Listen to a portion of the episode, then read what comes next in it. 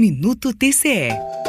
Contratações públicas, compliance, mediação e novas tecnologias. Assuntos abordados durante o Congresso Brasileiro de Direito Administrativo, que este ano, por causa da pandemia, foi online. O TCE de Goiás teve dois representantes. A conselheira substituta Heloísa Helena Godinho, como debatedora no painel sobre integridade e compliance, e o secretário-geral Marcelo Xavier, que apresentou um artigo sobre a relação direta entre a transparência exigida pelos tribunais de contas com a Lei Geral de Proteção de Dados, o que significa um novo ordenamento jurídico e que o tratamento de dados pessoais é imprescindível para que a transparência possa ser efetivada. Além do conflito que poderia haver entre fazer proteção de dados e fazer transparência, a gente tem, na verdade, uma convergência né? Porque tanto na lei de acesso à informação a gente tem regras de proteção de dados pessoais e também na lei de proteção de dados a gente tem regras de transparência.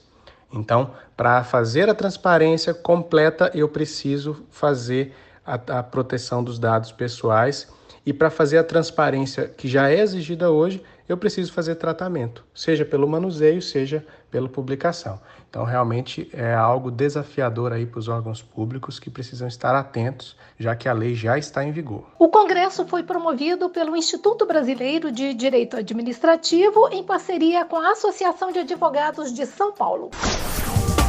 Rádio TCE, uma emissora do Tribunal de Contas do Estado de Goiás.